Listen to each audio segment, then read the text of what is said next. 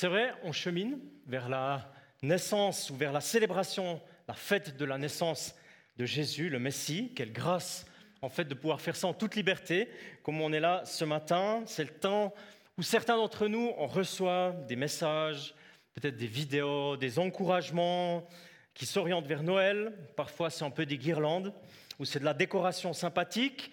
Parfois, c'est de l'humour adéquat, souriant. Parfois, c'est aussi inadéquat ou maladroitement décalé. Ça dépend, c'est des clins d'œil. Parfois, ils sont profonds, parfois, ils sont encourageants. Alors, j'aimerais vous dire que les prédicateurs, c'est un peu notre prière régulière, ça.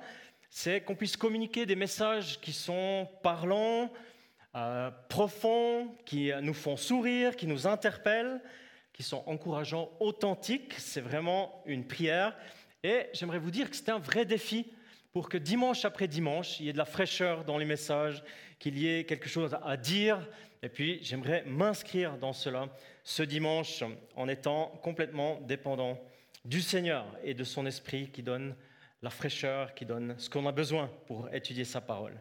La semaine passée, on a eu le privilège de vivre ou bien d'entendre un message concernant le regard de Jésus. C'était Linda Hoyer, l'oratrice, deux extraits de l'évangile de Luc connectés entre eux qui parlait de la rencontre de deux hommes avec un handicap qui souhaitaient rencontrer Jésus. Peut-être que vous vous souvenez. La réciprocité était totalement vraie. Jésus souhaitait aussi les rencontrer de manière très intentionnelle, de manière intense. Et puis il y a deux semaines en arrière, j'avais eu l'occasion de parler d'un homme, d'un père de famille dans l'histoire du salut. Ceux qui étaient là, peut-être que vous vous souvenez. Un père de famille qui vivait dans une période particulière, savoir celle de l'avant, avec des grandes attentes, des immenses attentes de la venue du Messie en Israël. Un père qui avait une prière, qui était pleine d'attentes, de reconnaissance. Il était muet aussi un certain temps, et c'était aussi dans l'évangile de Luc. Et aujourd'hui, j'aimerais nous inviter à rester dans l'évangile de Luc, et puis de méditer une pensée concernant une femme. Oui, une femme de Dieu qui n'est pas très connue, dans l'évangile de Luc, parce qu'elle dit rien, en fait, mais elle a aussi une prière euh, en elle, elle aussi, une prière puissante de persévérance.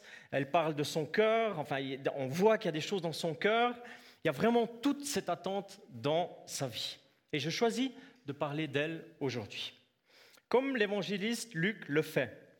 Et si vous êtes des lecteurs de la parole de Dieu, que vous connaissez les évangiles, que vous aimez ou que vous apprenez à connaître les évangiles, vous allez réaliser que Luc, le médecin grec, le Syrien d'Antioche, respecte beaucoup les femmes et leur ministère dans la vie de Jésus, autour de Jésus, à la naissance de Jésus, à la mort et à la résurrection de Jésus. Il en parle souvent et précisément avec beaucoup de respect. C'est magnifique. Donc aujourd'hui, nous parlons de Anne. Oui, plus que cela, nous nous laissons inspirer par une femme de Dieu qui a eu un rôle très particulier au niveau du timing, du lieu, du kairos, dirait-on, le temps de Dieu, dans l'histoire de la venue de Jésus. Mais elle ne dit rien. Elle n'est mentionnée que dans Luc, et c'est que trois versets qui parlent d'elle. C'est une mention très furtive, néanmoins c'est très inspirant, et, euh, c'est une mission que Jésus, enfin que Dieu lui a confiée alors que Jésus était déjà né. Noël, euh, on n'en est pas encore là, c'est plus tard, je sais, mais en réalité, le texte qu'on va étudier ensemble représente l'apogée, la cime de la vie de cette femme qui, depuis longtemps, dans tout le temps de l'Avent aussi, s'attendait à voir le Messie. L'histoire de la naissance, l'histoire de l'arrivée, mais aussi de l'enfance, de la toute jeune enfance de Jésus. Et c'est la seule fois, je l'ai dit, qu'elle est mentionnée, elle est mentionnée nulle part ailleurs, trois brefs versets qui parlent d'elle.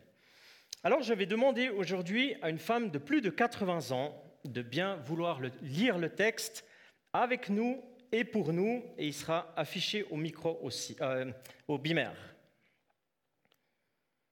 S'il te plaît.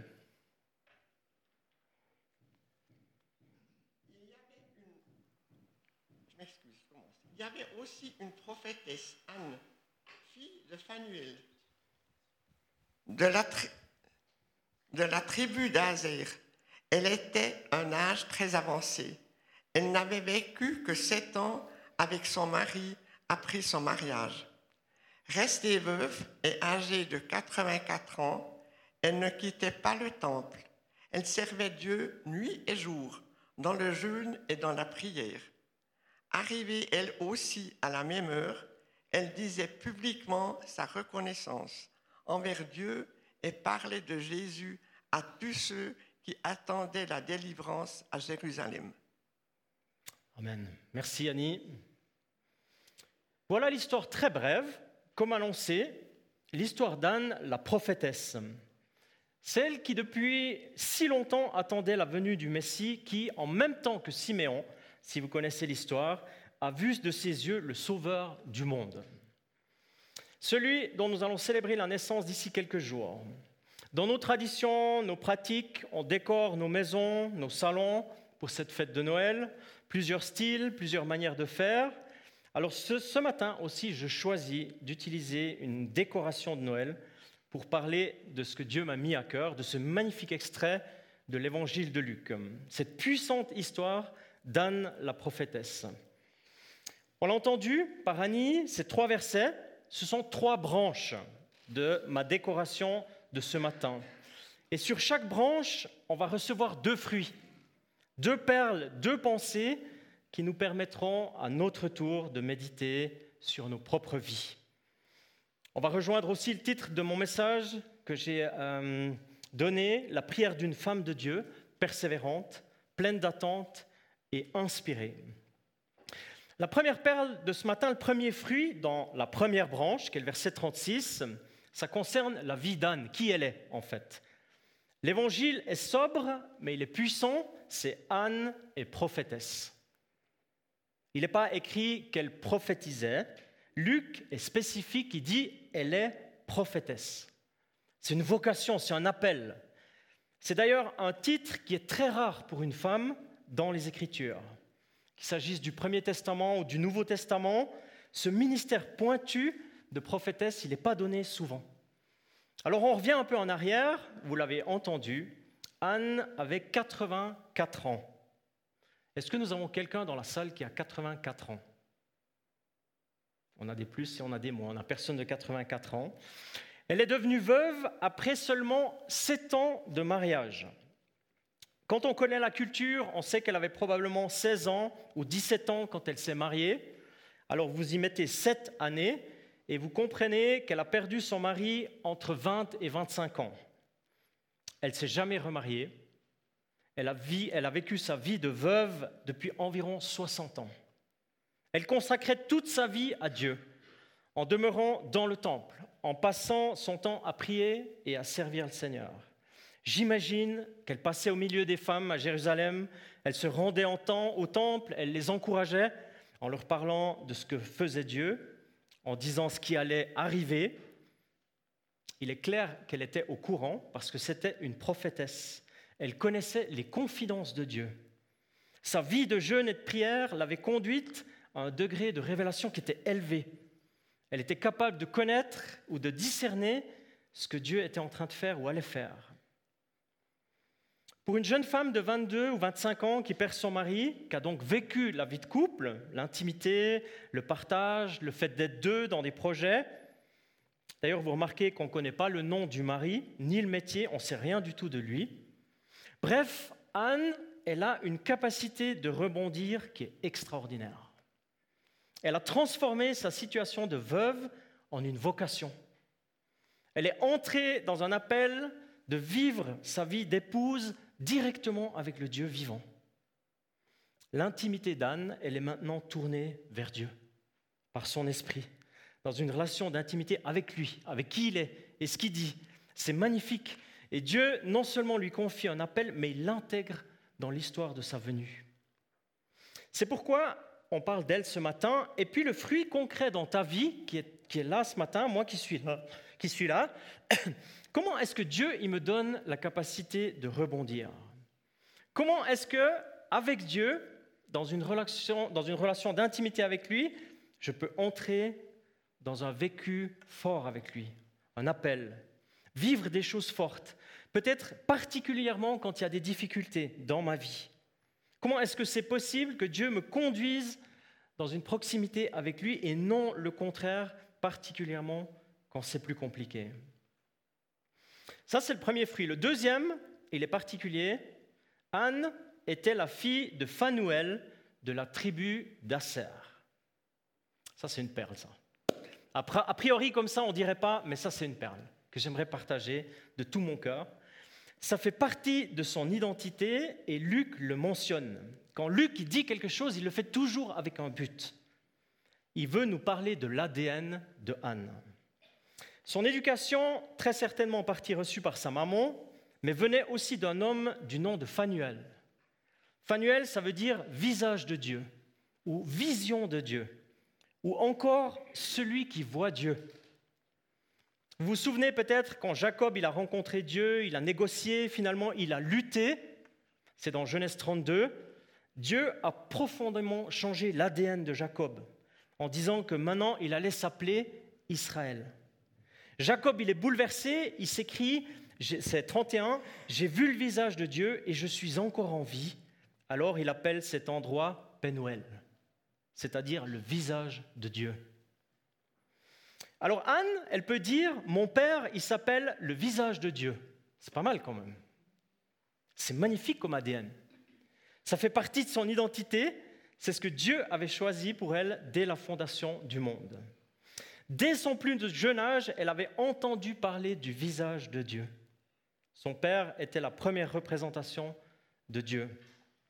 Et puis une deuxième mention de Luc nous indique que Phaniel ou Penuel, le père d'Anne, venait de la tribu d'Asser, une des douze tribus d'Israël. Pourquoi est-ce que Luc nous parle de ça? Ça, c'est l'autre partie de l'ADN de Anne. Dans son héritage rapproché, elle grandit avec un père qui s'appelle Visage de Dieu, et dans son héritage éloigné, elle grandit avec la tribu d'Asser.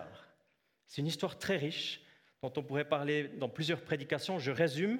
Asser, c'est le deuxième fils de Zilpa, la servante de Léa. On est dans le temps complexe des relations conjugales multiples. Mais Léa, elle dit que je suis heureuse. Oui, mes filles me diront heureuse. Et elle lui donna le nom d'Asser.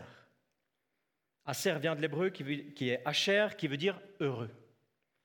Les racines, c'est Achar, c'est le verbe.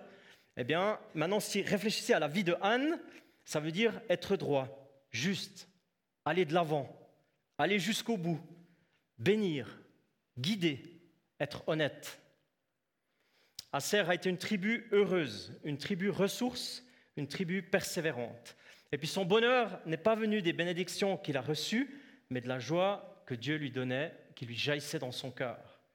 Parce que le vrai bonheur, il ne vient pas de ce que nous recevons ou de ce que nous possédons, il vient de ce que nous pouvons offrir aux autres. C'est si fort pour Acer que le signe de la tribu d'Acer est devenu un olivier très plein, un arbre ressource, une plénitude, une vocation d'être ressource pour les autres, d'offrir les fruits de sa tribu à la vie des autres. La vocation, l'histoire de l'ADN d'Anne la prophétesse est exactement là, inscrit dans la profondeur du partage des fruits de sa vie avec Dieu d'abord, mais avec tous les autres par sa prière. Donner le meilleur, tout son temps, tout ce qu'elle avait, elle l'a donné. Elle est tellement ressourcée soi-même qu'elle a la capacité d'offrir aux autres, même en étant veuve. Partout en Israël, encore aujourd'hui, quand il est question de la tribu d'Asser, vous trouverez un olivier qui est très richement garni des olives en abondance, parce que la vocation, c'est d'être heureux.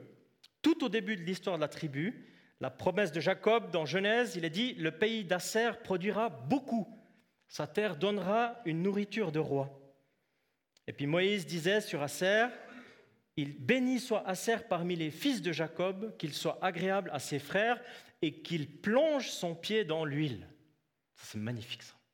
Qu'il plonge son pied dans l'huile alors on apprend deux choses ici. C'est que Anne, sa terre donnera une nourriture de roi, parce qu'elle a accueilli le roi des rois. Et puis l'abondance, c'est telle qu'elle peut plonger son pied dans l'huile. Ça veut dire que c'est une bénédiction, une nourriture tellement présente dans sa vie qu'elle pouvait plonger le pied dans l'huile. L'huile, dans la Bible, c'est l'onction, c'est la guérison, c'est la consécration, la bénédiction. C'est pour ça que Luc y rappelle cet héritage. C'est pour ça qu'il parle de cela. Parce que sa vie était consacrée au roi et qu'elle pouvait avoir de l'huile en abondance. Alors moi je dis Alléluia, vraiment comment Dieu a transformé ce veuvage, comment le Seigneur a magnifiquement traduit cet héritage dans la vie de cette femme, au service du roi, avec des ressources incroyables, malgré les difficultés de la solitude, malgré tout ce qu'elle a vécu. Alors ça c'est un souhait, une prière que je peux avoir pour ma vie et peut-être pour la tienne aussi. C'est résumé comme ça, être au service du roi, du roi des rois, et d'avoir mon quotidien plongé dans l'huile de la grâce et dans l'huile de la présence de Dieu. Amen. On passe à la branche suivante, le verset 37. Ma première perle, là aussi, elle est très sobre. Anne était présente au temple. Dans le parvis des femmes, dans les endroits compatibles avec sa personne, son ministère, c'était une habituée du temple. Le temple, à ce moment-là, quand le Messie est arrivé, il y a 2000 ans, c'était le centre religieux. C'est là que les choses de Dieu se vivaient. Les prières, la lecture de la Torah, la communauté, la vie relationnelle, c'était très vivant, bruyant, dynamique. Et pour la femme pieuse qu'était Anne, c'était un peu comme sa maison, ou du moins sa résidence secondaire. On sent l'enthousiasme, la plénitude dans son rôle et dans sa présence au temple.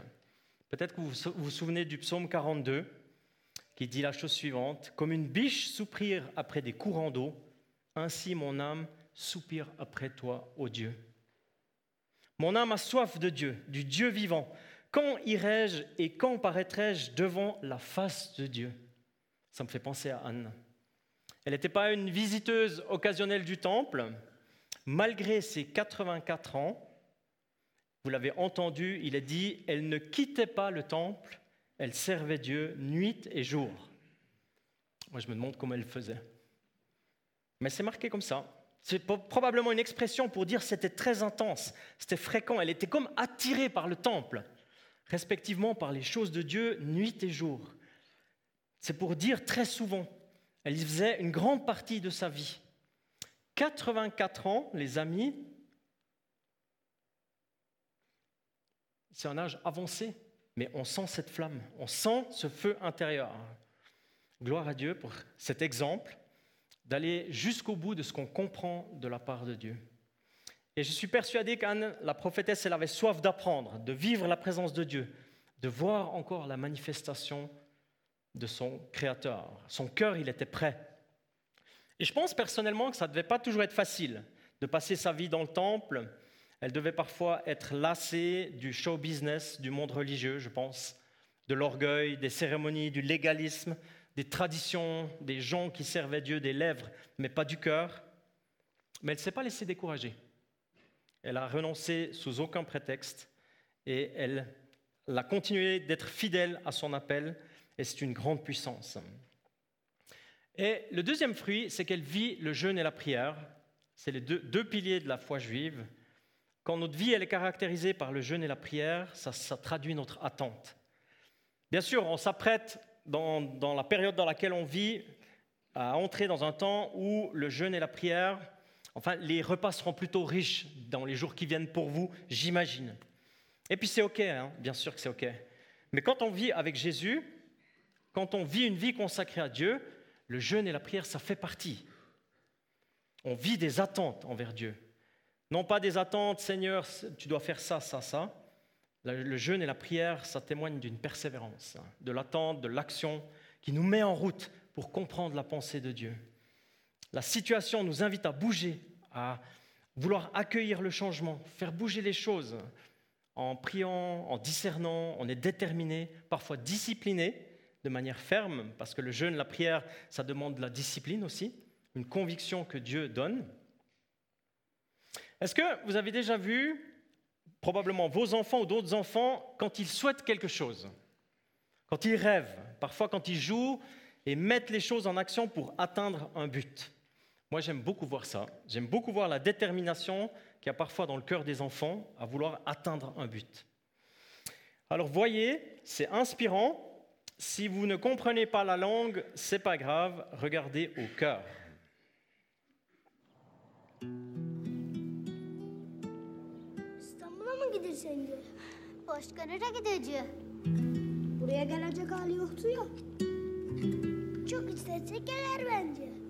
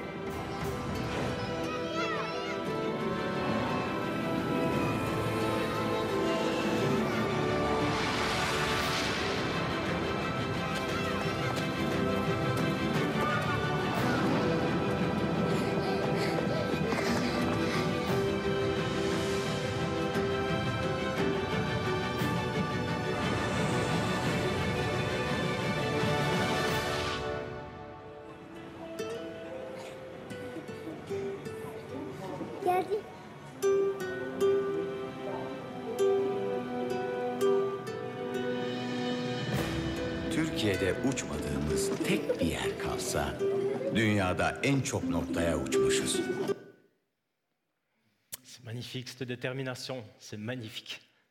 C'est notre culture évidemment, mais l'attente que le Créateur met au fond des enfants et des humains que nous sommes à être orientés vers celui qui vient. Pourquoi est-ce qu'on a aimé cette vidéo, si c'est le cas bien sûr? Parce qu'elle est pleine d'attentes. Elle est pleine d'attentes. Elle montre une détermination, elle a du cœur. J'essaie de lister huit points rapidement. Un, il y a une pensée divine, un rêve qui est grand. Deux, il y a une synergie, on est plusieurs à vouloir ça. Trois, on se met en action, il y a des choses à faire, il faut s'impliquer, un peu comme le jeûne et la prière. Quatre, on fait confiance au vent, à la direction que donne le roi, le Saint-Esprit. Cinq, on traverse les obstacles. C'est pas facile, c'est un combat, mais il faut être déterminé. Six, il y a des frustrations, le timing n'est pas toujours le nôtre, mais il faut traverser. Sept, on garde les attentes, on continue d'y croire, on persévère, c'est le côté prophétique. Huit, on accueille le capitaine. On est prêt à recevoir le roi. Nous et Anne, on, on connaît le grand roi. Évidemment, c'est parce que cette publicité a voulu montrer, mais c'est ce qu'il y a dans nos vies. C'est là que nous sommes. Et bien plus qu'une publicité pour une compagnie aérienne, les attentes de la venue du capitaine, on en a parlé en introduction, du grand roi, elles étaient tellement puissantes dans la vie de Anne que tout à coup on y arrive. Les choses sont là. C'est pourquoi Anne est appelée la prophétesse. Plus de 60 ans de prières, d'attentes qui conduisent vers l'arrivée du grand roi. Sous la forme d'un bébé présenté au temple. Verset 38, arrivée elle aussi à la même heure, elle disait publiquement sa reconnaissance. Anne, tu es à l'heure. Tu es à l'heure de Dieu dans son histoire avec l'humanité. Ta persévérance, ton intimité de prophétesse a été récompensée. C'est magnifique, c'est puissant et ça mérite toute ta reconnaissance. Oui, la louange à Dieu. Imaginez Anne qui a 84 ans en louange, en adoration devant un bébé. Elle avait été inspirée par Dieu lui-même, le bon moment, le bon endroit, parce qu'elle vivait avec les pieds dans l'huile, c'est-à-dire une connaissance. Elle marchait dans une bénédiction que Dieu donnait. Et là, c'est la plus grande bénédiction de sa vie.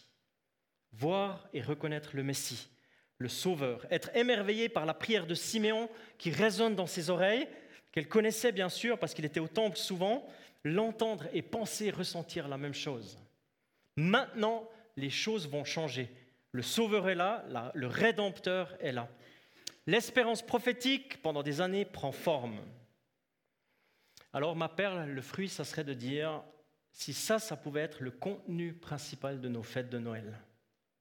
Si on pouvait dire de la fête de Noël cette année, le centre, c'est la venue du Sauveur, Jésus le Messie. L'activité principale de nos fêtes, de mon cœur déjà, mais aussi de nos fêtes, c'est la louange et la reconnaissance du Sauveur.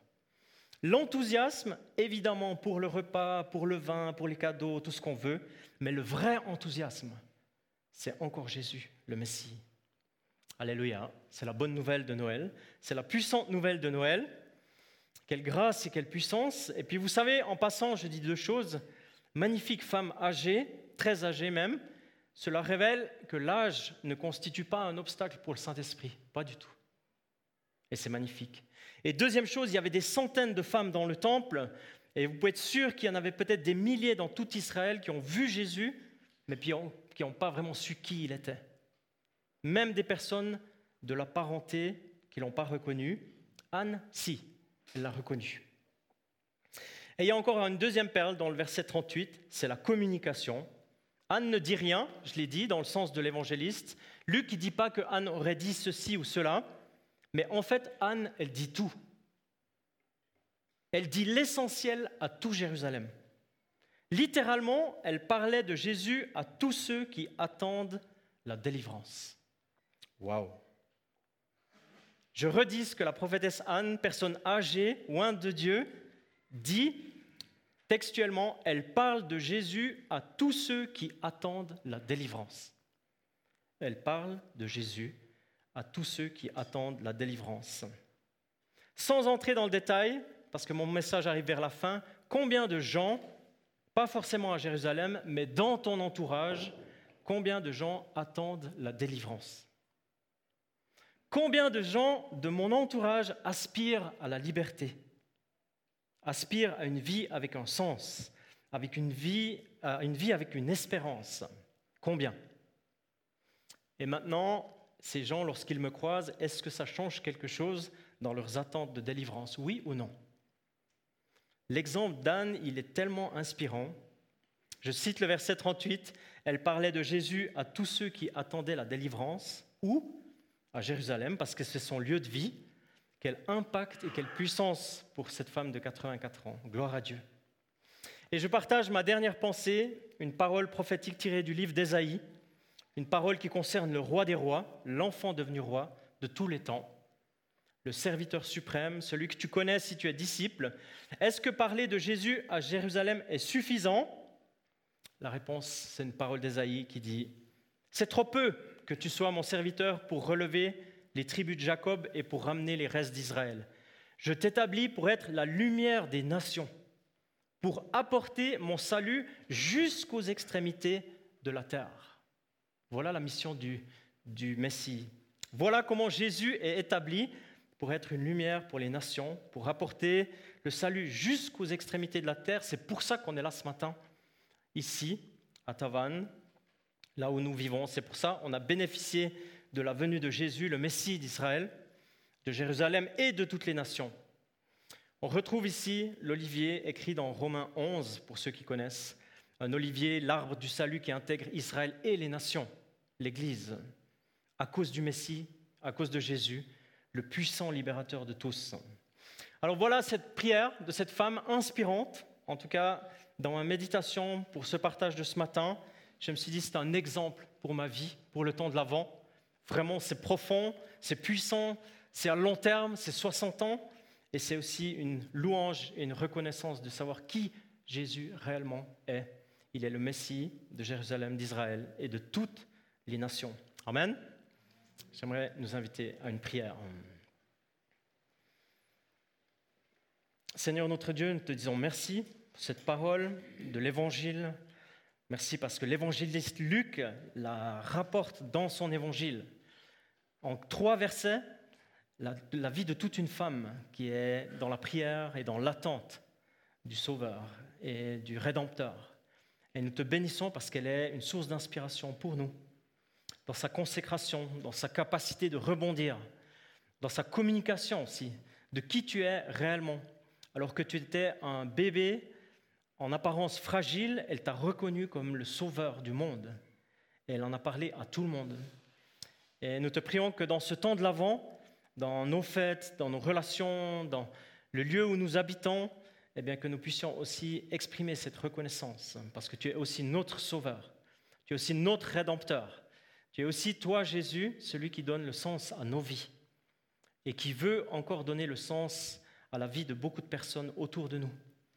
Et Seigneur, que ces fêtes de Noël, ces rencontres dans lesquelles nous allons entrer, eh puissent te replacer au centre en disant c'est toi Jésus, le centre de Noël. C'est ta naissance que nous célébrons dans une louange, dans une adoration de disciples, de personnes qui sont sauvées par toi, qui ont une espérance de vie, celle-ci et celle d'après, à cause de toi et de ta venue sur terre. Et je prie pour moi, je prie pour chacun d'entre nous, pour nos couples, nos familles, que nous puissions, durant ces temps, encore véritablement vivre une louange de reconnaissance à qui tu es et ce que tu fais dans nos vies.